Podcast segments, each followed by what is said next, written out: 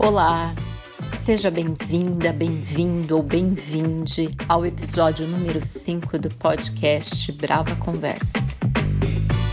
Conversaremos com Helena Silvestre Cileia Biatioli sobre arte e sobrevivência nas periferias da cidade. Helena Silvestre é militante das lutas por moradia e território, escritora e editora da revista Amazonas e aprendiz na Escola Feminista Biayala, mulher periférica e afro-indígena.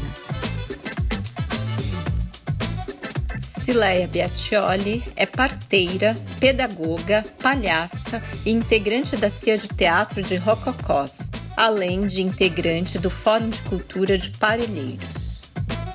E eu sou Kátia Alves, integrante da Brava Companhia, grupo teatral paulistano, associado à Cooperativa Paulista de Teatro. A Brava Conversa faz parte dos nossos processos artísticos e dela já participaram em edições anteriores professores, intelectuais, artistas e trabalhadores de diversas áreas. Essa conversa foi transmitida online e ao vivo em 28 de novembro de 2020, diretamente da sede da Brava Companhia, localizada na Vila Prel, periferia sul da cidade de São Paulo. Esse podcast é uma versão resumida da conversa. O registro na íntegra, com som e imagem, está disponível em nossos outros canais de comunicação, no YouTube, Facebook e blog da Brava. Esta ação foi uma realização da Brava Companhia em parceria com o Sesc Campo Limpo. Esperamos que você aprecie e indique para seus amigos. Boa conversa!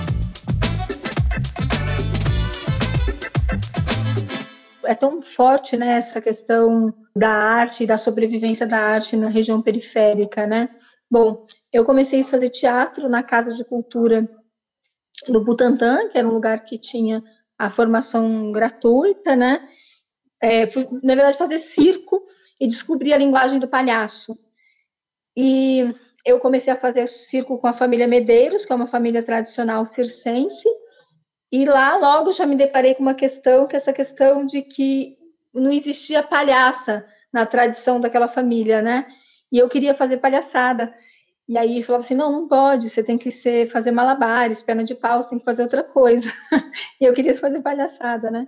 E a gente foi, então, dessa descoberta dessa questão da arte de rua, né? E logo surge a semente né, do MTR, que é se essa rua fosse minha, e esse pensamento dessa arte que é muito democrática, né? Que você assiste o quanto você quiser, por quanto tempo você quiser e paga quanto você puder no chapéu. E se não quiser pagar também você não paga, né? Então assim é essa força dessa formação de público, né? Então essa relação que eu tinha com a periferia de ter começado a fazer ali na casa de cultura e depois é, o circo eu fazia na Mazarop lá na Bresser, ela sempre foi muito muito muito intensa e né, logo eu dava aula numa associação chamada Associação Fazenda da Juta, e fica no bairro Fazenda da Juta, né? E nesse bairro, por exemplo, a gente fez uma montagem, né? A gente, eu, foi o primeiro vai que eu ganhei na minha vida, que eu ganhei enquanto grupo, enquanto pessoa que trabalhava ali na região da Fazenda da Juta. E a gente montou um espetáculo chamado Os Filhos da Juta, contando um pouco a história daquele bairro, né? Que, para quem não conhece, é um bairro de ocupação e de luta pela moradia, né? E muitos jovens já naquela época já não sabiam, né? Dessa, dessa relação, da, da história daquele lugar. E aí, nessa montagem, né, da Fazenda da Juta, a gente, né, hoje em dia, por exemplo, existe de um dos meninos que fez o projeto uma rádio comunitária então, quando abriu o edital do FEMA, que é o Fundo Especial do Meio Ambiente, a gente escreveu um projeto para aparelheiros, porque né, foi um dos poucos que tinha esse lugar assim de, de cultura, né, porque é muito para agricultura aqui na região de Parelheiros. E aí então foi quando a gente veio para essa região e eu me apaixonei por essa região, né? Assim como a grama nasce na rachadura das calçadas, né? A arte brota né, em meios mais hostis, e eu fiquei encantada com os artistas que existiam aqui e com tudo que acontecia, né, um bairro que tem mais de 10 aldeias indígenas, né? E, e, com uma diversidade, com um bairro que tem, chama Colônia Alemã, que é um bairro que foi fundado por, por alemães. Então, assim, é de uma diversidade, de um, de um espaço, de um território tão bonito. E aí a gente começou, então, né, essa arte que dialoga com esse território. E né, eu trabalho com meu companheiro, que é o Carlos, e a gente tem quatro filhos, né? É, hoje, por exemplo, a gente se apresentou pelo circuito das bibliotecas que a gente está fazendo, e aí em toda apresentação eu tenho dito isso, eu tenho dito assim, porque arte e cultura é essencial. Então, que a gente fala, pode voltar só o que é essencial? E quem disse que arte e cultura não é essencial? Né? Então, como que a gente se protege? Porque está todo mundo, né? A gente está aí com uma pandemia terrível, né? E que isso fere muito mais né, os artistas periféricos, porque você fica meio sem ter nem chance, nem do que, do, do que fazer, de para onde ir. A gente teve vários editais de, de bancos que só artistas muito famosos que ganharam e a periferia continua, então, sem acesso, né? sem conseguir acessar uma relação de qualidade com a tua própria arte, né? Então, você integra a tua própria vida do cotidiano, integra é, é, essa relação com as crianças, com a rua, porque a rua também é isso, né? é a moto que passa, é o cachorro que passa, você tem que integrar. E me interessa muito mais, né? E, e acho que a periferia tem essa relação de integração, de integrar. Então, quando a gente vai para uma caixa fechada e para um lugar, né? Ah, então aqui a gente tem que fazer silêncio. E aí, assim, o artista que tem que dialogar com as intervenções, com o que acontece, ele está preparado para estar tá atuando dentro da periferia, porque tem muitas vezes que, né, que, que, que, ah, que a gente não sabe nem do, do que se trata, o que está acontecendo. E aí você fala assim, a gente quer fazer isso, né? E aí desde quando a gente mudou, faz 10 anos que a, o, Teatro de Rococós se muda para cá, para Aparelheiros, e teve um determinado momento que eu falei assim, eu dava aula no vocacional e era no Feitiço da Vila, porque é Zona Sul. Mas Feitiço da Vila é uma hora e meia daqui. Não, não faz sentido, eu preciso atuar aqui nessa região. Não faz sentido ir para tão longe, sendo que aqui não tem nenhuma casa de cultura. E aí que a gente parou tudo e falou: vamos batalhar por essa casa de cultura, vamos batalhar para fazer mostras de teatro de rua aqui. Faz quatro anos que o Teatro de Rococós promove a mostra de teatro de artes e teatro de rua de Parelheiros. E aí a ideia foi justamente tentar trazer esse olhar para a população para conscientização, né? Todas as vezes que a gente fez a mostra, a gente fez a caminhada até o prédio da Casa de Cultura. Para quem não sabe, desde 2009 existia um prédio que foi construído para ser uma casa de cultura aqui na região. E o Kassab, que era o prefeito da época, disse que não ia abrir como casa de cultura porque a região não tinha demanda para cultura. Como se não fosse obrigação do Estado promover a arte cultura. É, é ridícula essa fala, e o Conselho Tutelar, que também precisava de espaço, que não tinha espaço, pediu para ocupar esse espaço e eles estavam lá até o início do ano passado. E aí, então, fez um ano agora, em maio, que a Casa de Cultura de Parelheiros existe e que o Fórum de Cultura de Parelheiros faz dois anos que ele existe e a gente começou a batalhar, então, para a abertura dessa Casa de Cultura, né? A gente tem, dentro do céu de Parelheiros, não tem teatro, e o único equipamento cultural que existe em Parelheiros, num território tão grande, né, a gente chega a demorar cerca de 40, 50 minutos para um bairro, só tem um equipamento que é esse, e a gente começou a se encontrar, os artistas começam a se encontrar nesse lugar e fala, gente, tem artistas aqui. E essa integração família, né, me lembra muito essa questão de trupe mambembe mesmo, né? Dessa arte, dessa integração da vida, da arte e daquilo que você está vivendo e como luta, vida e arte se mistura e se apresenta para que a gente consiga realmente uma transformação do lugar que a gente mora e da visão da onde a gente vive, da nossa arte e de quem somos, né? A história das pessoas que são comuns como nós, que não são as histórias extraordinárias, né? As histórias ordinárias, corriqueiras, comuns, elas são ao mesmo tempo histórias que revelam as engrenagens do mundo. Né? E é por isso que a gente é tão arrancado de nós mesmos, para não conseguir se olhar e, e se enxergar inteiramente, porque se vê para quem é pobre, para quem é trabalhador, é também ver as engrenagens do mundo. E eu sou criada numa quebrada, uma favela em Mauá, Mauá no ABC Paulista, quebrada de mil volts. Foi aí que eu comecei a minha militância, eu tinha uns 13 anos. E o começo da minha militância se confunde com o meu encontro com o que eu chamava de arte, é, com a poesia, com a literatura, com a música e com o encontro que acontece ao redor dessas coisas. A gente não tinha livros em casa, mas eu passei a ler cedo e sempre gostei muito de poesia. E tanto essas coisas alimentaram uma inquietação que eu tinha muito grande, que desagou nessa minha integração com várias tentativas de organização popular, como também a militância me mostrava ainda mais coisas né, na arte, ainda mais produções, ainda mais textos, ainda mais músicas. Então, essas coisas se alimentaram, acho que durante toda a minha vida. E foi aí que eu comecei a militar, nesse lugar, nessa Mauá, primeiro na militância de bairro, depois em 2000, isso nos anos 90, em 2003 eu comecei a militar no movimento de moradia, numa ocupação em São Bernardo do Campo, Militei até 2010 no MTST, no meio desse tempo me mudei para São Paulo, para a Zona Sul, para o Tabuão, conheci o Sarau do Vinho, que eu passei a frequentar, achei um lugar onde essas pontas da minha vida que pareciam tão difíceis de ser aceitas, porque daí você, para os militantes, é muito hippie, para os hippies você é muito militante e você não tem canto nenhum na vida. E no sarau essas coisas se juntavam e eu logo me grudei ali. A partir de 2011, passei a construir o Luta Popular, que é um movimento também de ocupação de terra. E há alguns anos tenho me dedicado à militância no movimento de mulheres. Primeiro com a revista Amazonas e depois com a Escola Feminista BH.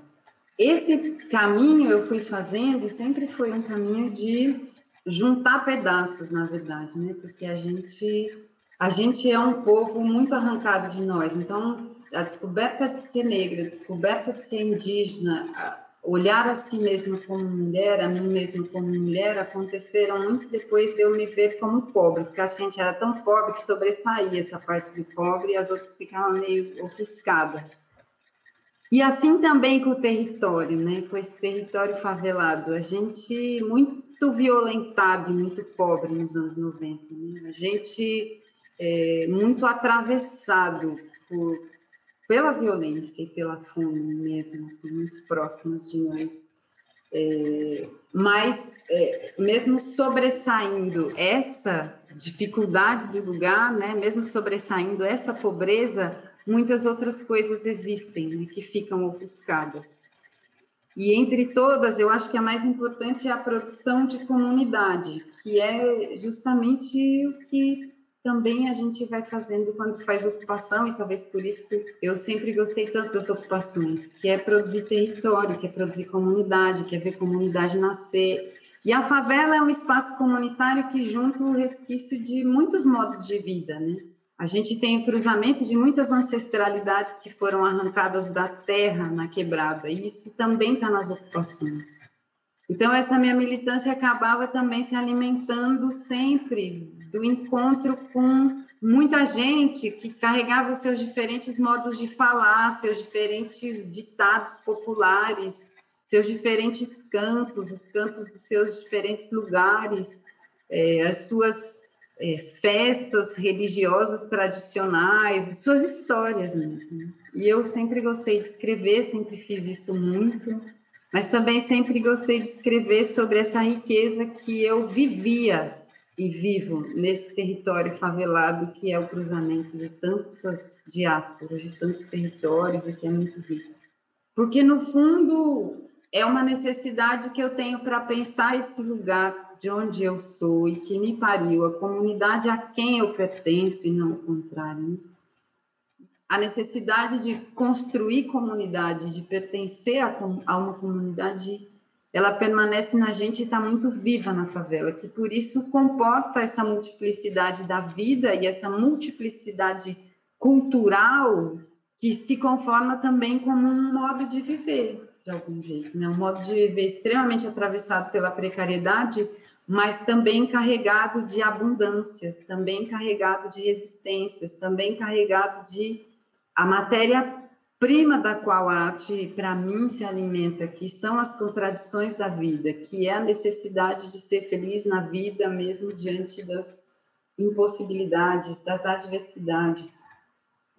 Muitas cenas atravessam a nossa comunidade que, a depender de como são relatadas, poderiam muito é, facilmente ser um capítulo de qualquer história do realismo fantástico, que para mim é, é uma literatura que só podia mesmo ter nascido aqui na América Latina, nesse continente colonizado com, com tanta força sufocada e subalternizada.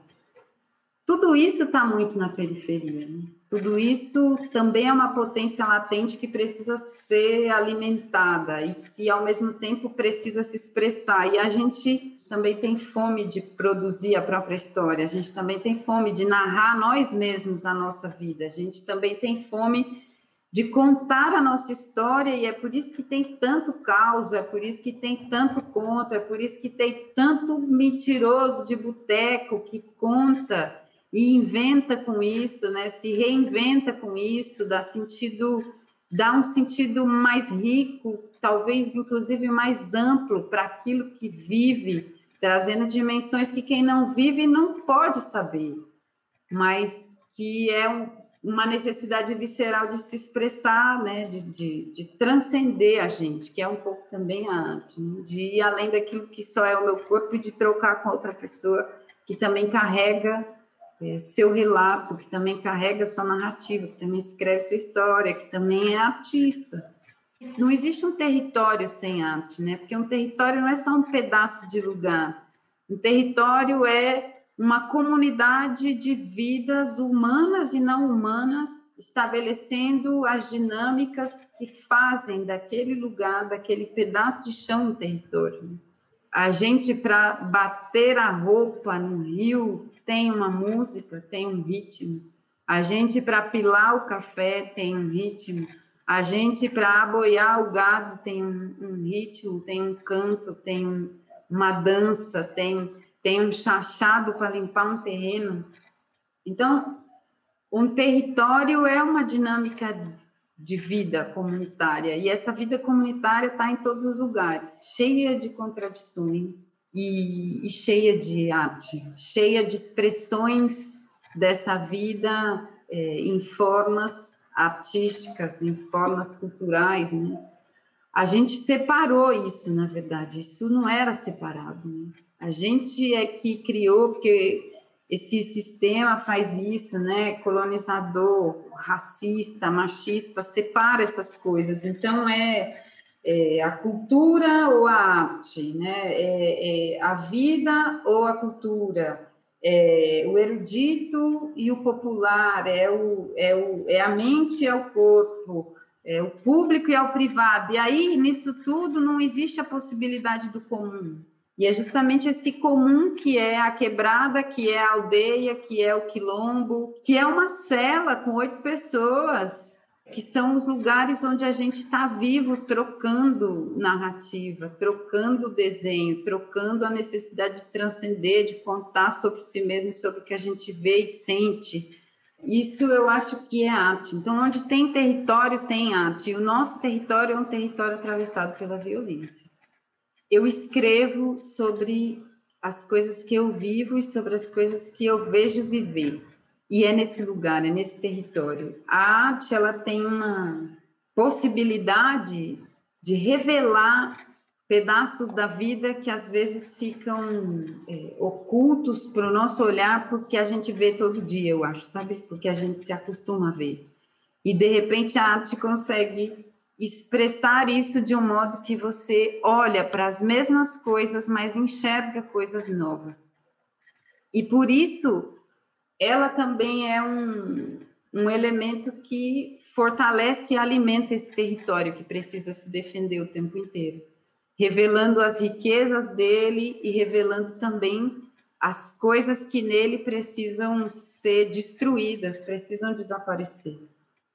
Eu acho que a gente viu nesses meses de pandemia também um, uma situação muito difícil de todos os periféricos, periféricas, favelados, faveladas, que se dedicam a viver da sua produção cultural e artística, porque a gente viu os espaços de encontro estarem bloqueados, os trabalhos precários que ajudam a complementar o que né, não é possível pagar só com o trabalho na arte também sumiram, e a gente ainda viu dinheiro sendo retirado de políticas públicas, né, como, por exemplo, o Vai desse ano, e aí a Cileia já falou, inclusive, desse programa, que é um programa importante na cidade para a periferia. A gente viu isso acontecer e a gente viu também nossos companheiros e companheiras terem dificuldade de comer três vezes por dia. E acho que com isso se demonstra uma vez mais que nós somos a nossa comunidade, que o nosso fazer e o nosso futuro como fazedores de cultura e arte ele está absolutamente amalgamado com o futuro da nossa comunidade e que se a gente mata a nossa fome, a gente também mata a fome da nossa comunidade. E foram coletivos culturais, muitos, vários, milhares certamente que nessa cidade se moveram na periferia para chegar antes das políticas públicas do Estado e amenizar a fome de tanta gente, porque a gente tem uma produção cultural que ela está tão enraizada nos nossos territórios que ela é mais capilar do que a política pública e do que as organizações políticas tradicionais da militância.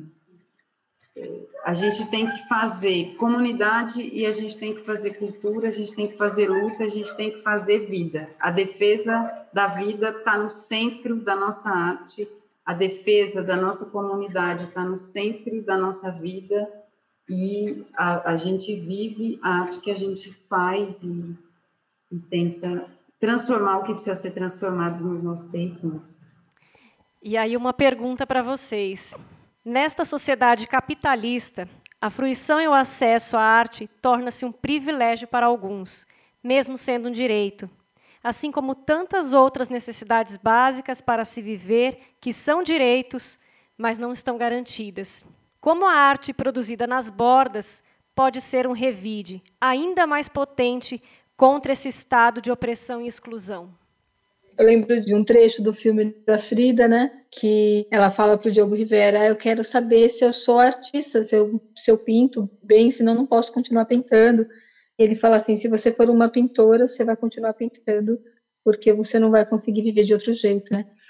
Então, às vezes eu percebo que viver, né, e ter a arte como luta e como resistência é uma incompetência mesmo minha de entrar no sistema, né?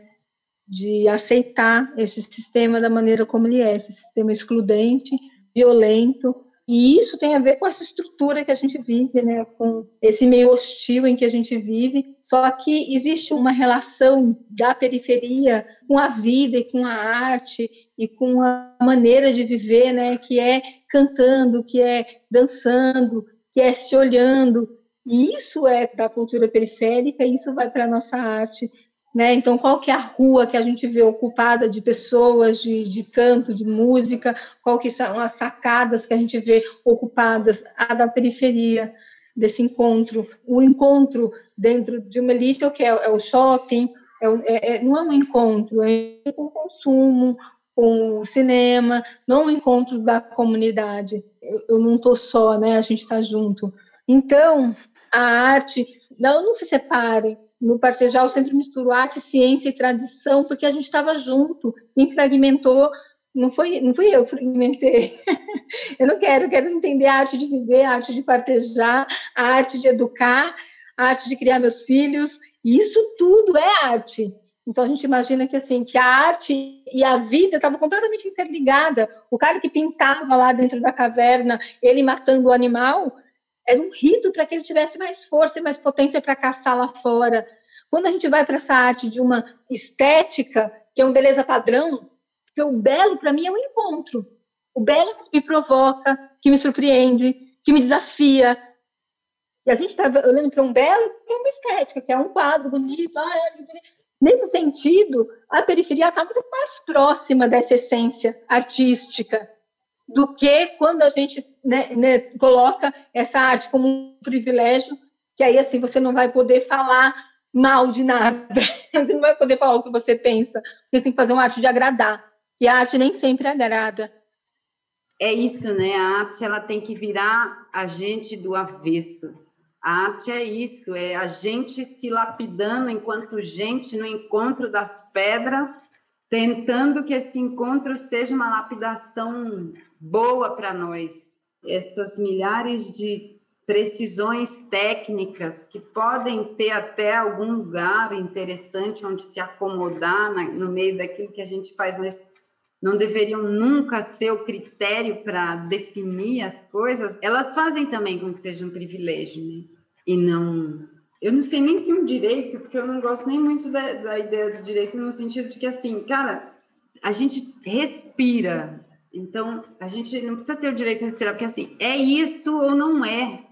Então, quem vive vai cantar, quem vive vai se mover em cima do chão, vai é, buscar alinhar o corpo a um ritmo que seja mais agradável de se mover, né?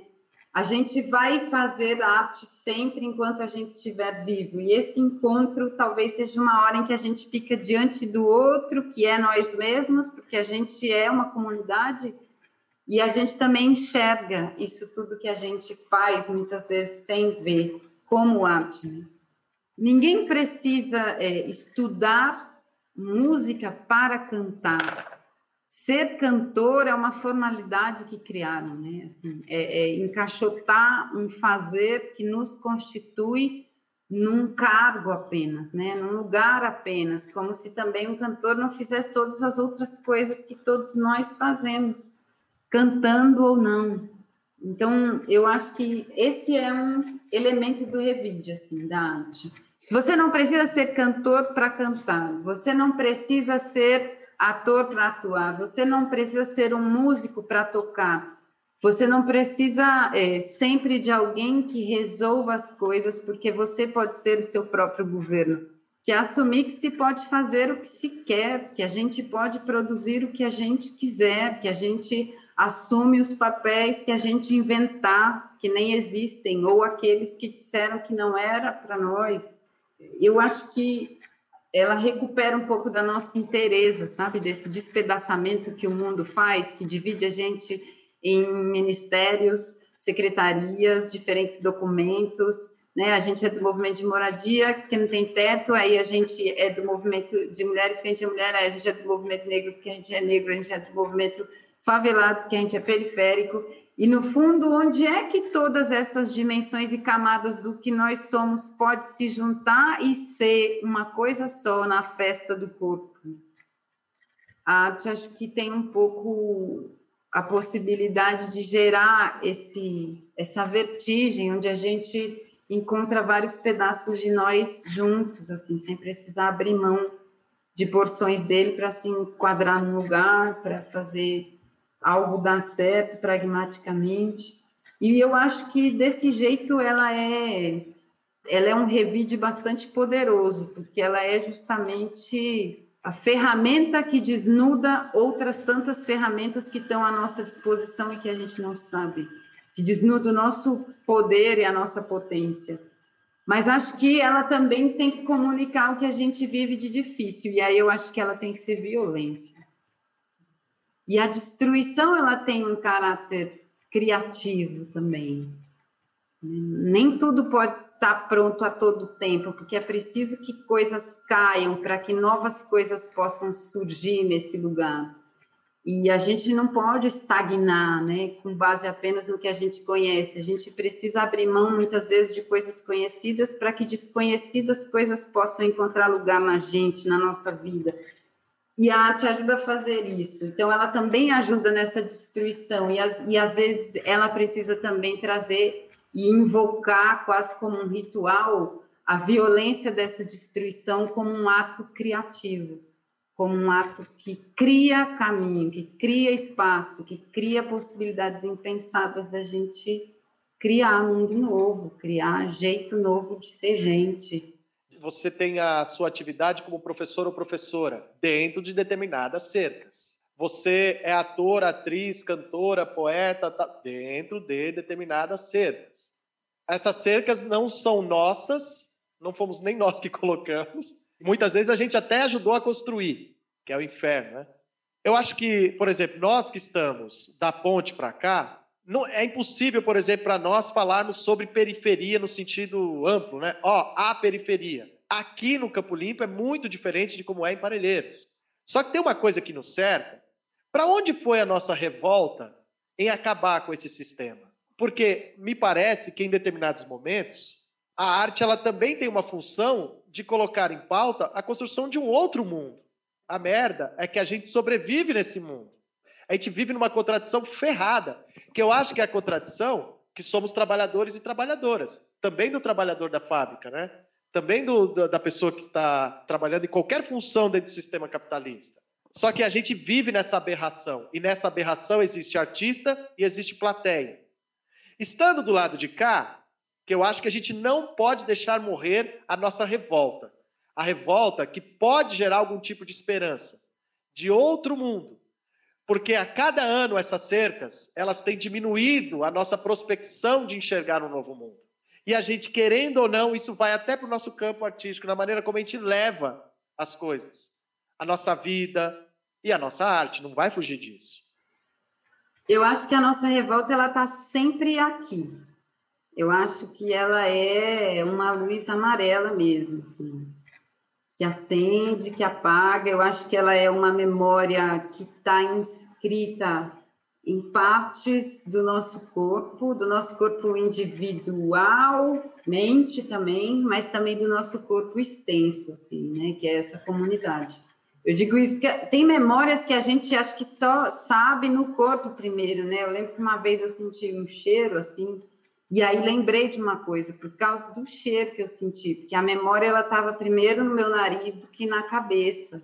E eu acho que tem muita resistência e revolta vivas aqui em nós, em todos os lugares onde tem pobre, onde tem trabalhador que vive assim às vezes. Ela vive numa experiência física que às vezes é ativada antes mesmo de estar na nossa cabeça.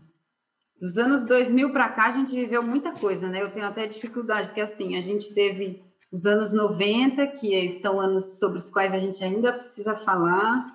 A gente teve os anos 2000, que foram anos em que a gente foi fazendo uma experiência de alcançar determinadas coisas que a gente antes não alcançava, do ponto de vista do consumo, sem que essas coisas compusessem um sentido comunitário nosso. Então, sem que essas coisas fossem arrancadas da lógica do consumo, né? A gente acessou elas, mas não foi como um bem comunitário de todos, de todas, exercido e, e realizado. Foi como algo a ser consumido para uma parte cada vez maior de nós, mas consumido, né? Individualmente garantido individualmente, decidido individualmente, inclusive com uma certa, digamos assim, um certo ufanismo com esse lugar de consumidor, né, com esse lugar de quem só consome.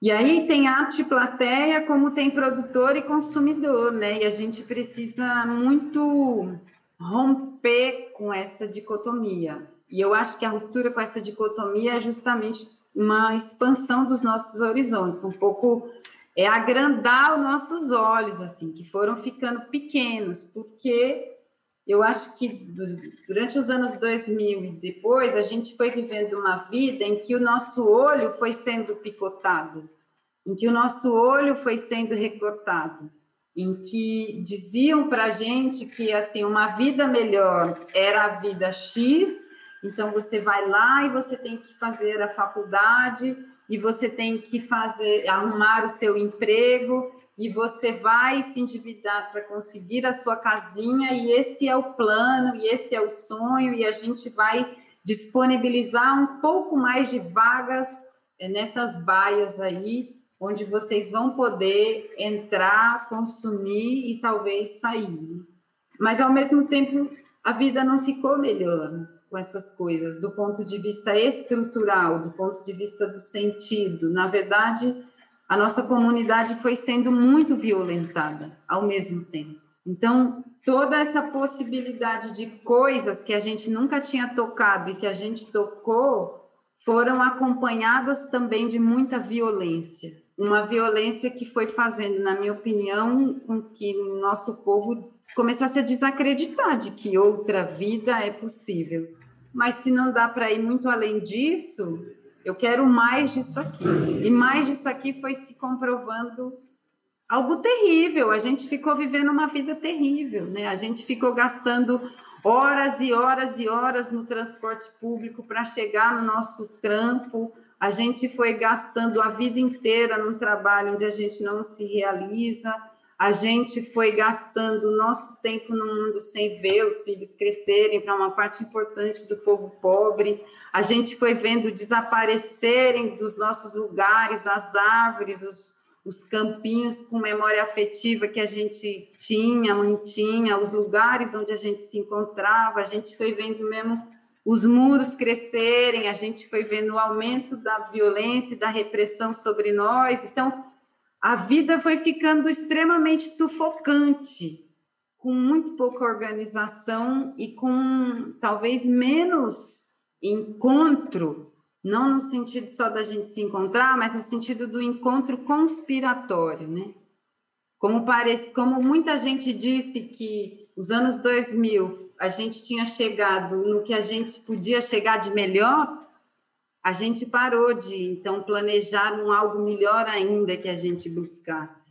A gente se acomodou com o olho pequeno de que aquilo ali era o melhor que a gente podia fazer. E uma parte do povo seguiu revoltado, porque o melhor que se pode fazer significa para muitos a cadeia, a violência, o desemprego, as horas no busão, o despejo, o fantasma do despejo. Então, esse impasse de que o lugar melhor que nós produzimos foi aquilo, ao mesmo tempo em que para muita gente aquilo também foi muito violento, produziu uma cisão que nos dificultou muitas vezes enxergar a revolta que está presente no povo, mas uma revolta sem projeto, porque a gente parou de conspirar projeto. E porque a arte também passou de alguma maneira a advogar por esse é, bem possível e não pelo desejo necessário o que não existe é o que nós precisamos fazer. O que existe já está aí, e a arte sempre apontou para isso, para aquilo que ainda não existe, para aquilo que ainda falta, que a gente sequer sabe exatamente o desenho, mas que a gente pode desenhar junto. A arte que vai recuperar esse, esse lugar de fazer o que não existe, de produzir o impossível, de de desenhar mundo novo é a arte feita por quem mais precisa de mundo novo. É a arte que vem dos lugares onde a vida e, portanto, também a arte são mais ameaçadas. A revolta está aí, mas eu acho que a gente precisa ainda mais, a gente precisa se desafiar ainda mais.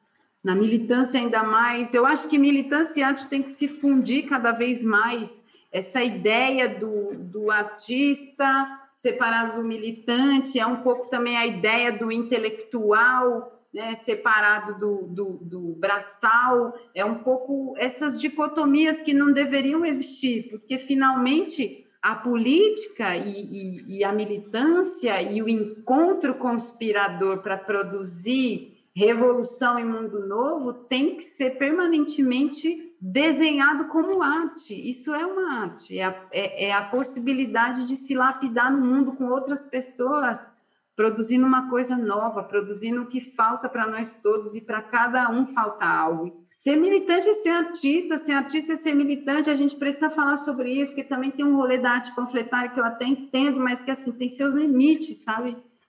É no meio do pau torano que mora o que tem de mais valioso para a arte, que é essa visceralidade de, de virar tudo do avesso. E se vira tudo do avesso, vira o mundo do avesso. E se vira o mundo do avesso, a gente percebe que o mundo não está do jeito que está, porque ele não pode estar de outro jeito. Ele está do jeito que está porque foi construído para estar assim e a gente pode destruir e construir de novo. Eu acho que a nossa revolta está aqui e eu acho que a gente teve uma bifurcação como esquerda, como intelectuais e como artistas, com o povo, também nesses anos 2000. Acho que tem gente no meio disso tudo que não perdeu essa conexão. Acho que tem gente que no meio disso tudo seguiu fazendo arte junto a esses lugares de onde ela brota com visceralidade, assim como tem gente que seguiu fazendo militância. Mas a gente sabe que foi uma foi e tem sido ainda um processo difícil e que mais gente precisa assumir isso, mais gente precisa assumir que a arte mais poderosa como transformação nasce dos lugares que mais precisam de transformação. E quem faz arte fora desses lugares tem que também colocar sua arte ao serviço de alimentar esses lugares nessa potência, eu acho. Acho que a revolta está aí. A gente precisa de mais gente para espalhar fósforo, é de mais gente para riscar o fósforo, é de mais gente para pôr fogo no pavio, porque para mim tem muita lenha prontinha para queimar aonde a gente está. Vamos botar fogo! Os fósforos, cadê? Vamos acender, transcender, iluminar, né? A arte ela é transversal, ela é saúde, ela é educação, ela, ela tem uma função social, é isso que a gente se distanciou, porque a gente se distanciou da nossa própria arte, como um todo mesmo, né? A gente, é, enquanto artista, militante, né? Eu brinco que as pessoas de aquário, elas amam a humanidade e detestam o ser humano. Muitas vezes, eu acho que a arte militante faz isso. Ama, ama, todos vamos entrar e, e ferra com o grupo que tem uma estética diferente do dele. Então, é, é, é muito triste isso, né? A gente não começar a olhar para o nosso próprio rabo, para os nossos próprios defeitos, para a nossa própria ignorância, não faz sentido e olhar onde falhamos. Onde falhamos, porque se a gente tem o poder de transformação, a gente não está exercendo ele direito. Eu, enquanto mãe, enquanto mulher, eu penso nisso todos os dias.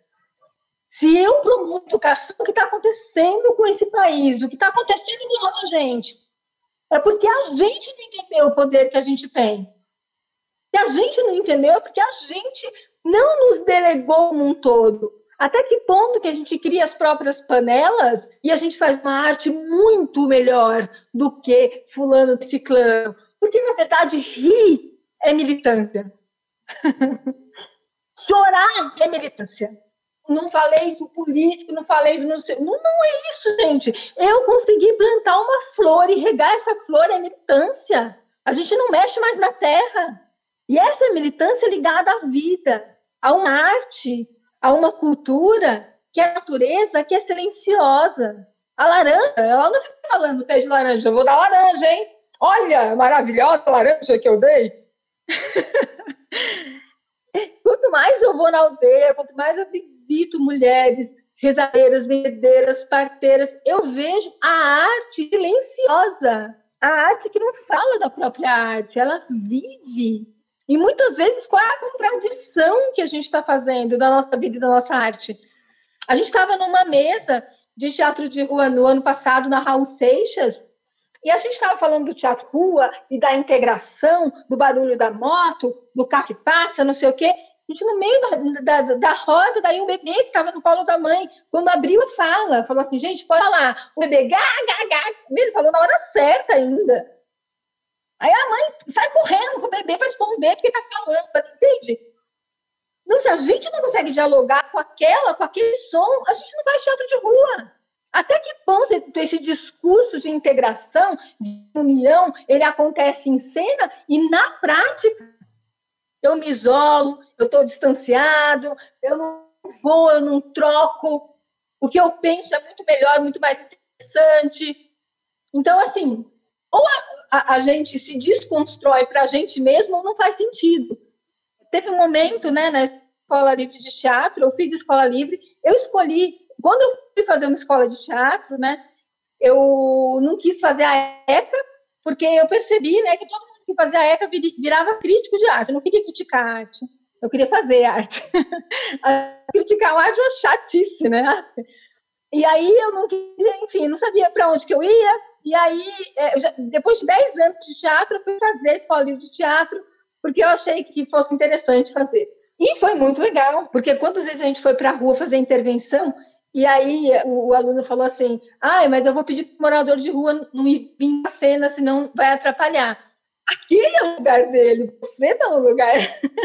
Você tem que pedir licença para o morador para apresentar ali naquele lugar, não ao contrário. Então, assim, existe uma arrogância de uma maneira geral, de uma maneira total. Então, como é que a gente olha para essa arrogância e transforma e transcende isso? Né? A escola livre de teatro. Eu fiz faculdade depois na Fundação Santo André e eu achei a Fundação Santo André muito mais libertária do que a escola livre. Porque em nome do processo, não, não pode faltar, você vai se distanciar do processo. Eu fiquei grávida no meio da escola e quase fui escorraçada da escola. Isso é liberdade? Se potência criativa maior do que uma gestação? Se a arte não pode incluir isso, ela não faz sentido para mim. Ela não existe. Eu não fiz arte para isso. Não, não, é um instinto de sobrevivência, não é para ser bonito. É para transformar a nossa vida. E aí, eu lembro que assim que a gente estava estudando o Brecht, criando músicas e músicas do Chico Buarque, e aí, no dia do passadão, eu fui me dar conta que ninguém tinha feito cena comigo, porque não sabia se eu ia continuar por conta da gravidez. Eu já tinha parido Davi, eu estava com o Davi no carrinho, no meio do camarim, e eu me senti invisível.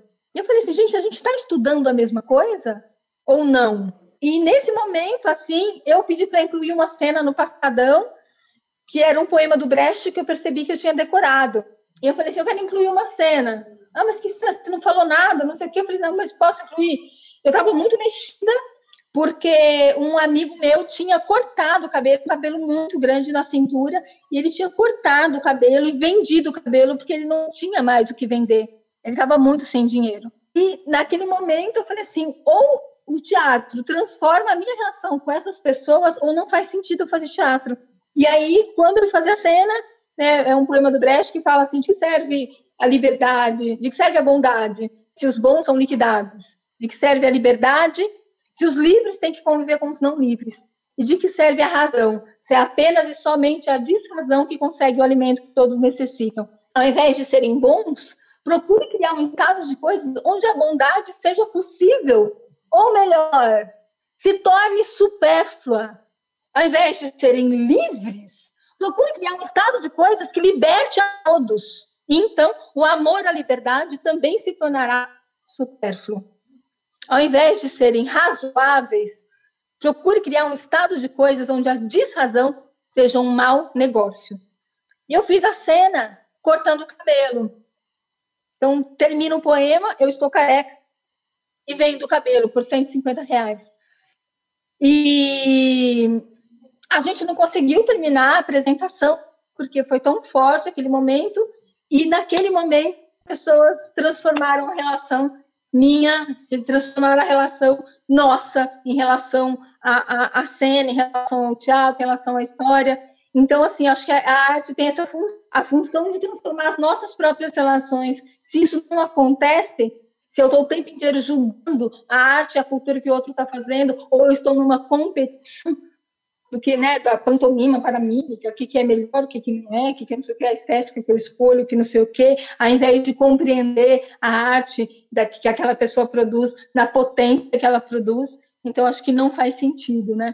E aí olhar para tudo isso e olhar principalmente para onde a gente se negligenciou para estar, para agir, e com que falta de potência mesmo que a gente não fez o que deveria ser feito para a gente transformar aí e para estar tá nesses lugares e para se unir e para apresentar em lugares e para ocupar espaços e para estar tá junto, né? Quantas vezes a gente esteve juntos? A gente tem aí o, o movimento de teatro de rua, a rede brasileira de teatro de rua, mas a gente se encontra uma vez por ano em algum lugar, isso é lindo, é maravilhoso, isso é potente. Mas e a gente aqui em São Paulo? Onde a gente se encontra? Ah, mas é porque eu penso diferente daquela pessoa, não dá. E é isso? O que a gente está reproduzindo? A gente pensa diferente, a gente vai dar pau, a gente vai brigar, a gente vai ter que encontrar saídas, porque essa é a nossa saída. Tem que ser através da união, não tem outra opção. É junto, no contra-ataque da guerra, arte, para não viver dando muito em ponta de faca. A gente tem que estar junto. E aí olhar para esse espaço e dizer é nosso. E entender a imensidão e a potência que a gente tem, que a periferia tem, e que ocupar esse lugar que é nosso. E a gente não está ocupando porque a gente briga entre a gente. de uma maneira geral, né? Assim, foi uma briga no, no, na, na, RBTR, que é a Rede Brasileira de Teatro de Rua, por a pauta de gênero, de compreender que a mulher tinha que ter a roda dela. E a gente tem que explicar isso para que, que de uma coisa que a gente está querendo pedir permissão. Gente, isso é muito fora do lugar. Né? Então, como é que a gente transforma a partir de agora? E tu toma essa responsabilidade né, da situação, de como está. Né? Por que, que ninguém vê a arte e a cultura como essencial? Que é como cafezinho, ah, é, o, é a cereja no bolo. Não é essencial? Claro que é essencial. Olha o tanto de pessoas deprimidas, tristes que a gente vê. Por quê? Porque está no que é, e não no que pode vir a ser. Ela saiu da poesia, e a arte é poesia. A poesia é transcender, é ver o mundo na sua transcendência, na sua potência, da onde ele pode vir a ser. Uau, duas poderosas aqui. que maravilha. Gente, é, eu escuto isso, Silé, sabe o que eu, eu lembro? Eu lembro do Amir Haddad numa, numa conversa. O Amir Haddad, Helena, é um, um tiozão de teatro lá do Rio de Janeiro que tá a vida inteira fazendo teatro ele, a gente numa conversa, né, num, desses seminários assim da Rede Brasileira de Teatro de Rua, aqui em São Paulo, ele veio e falou.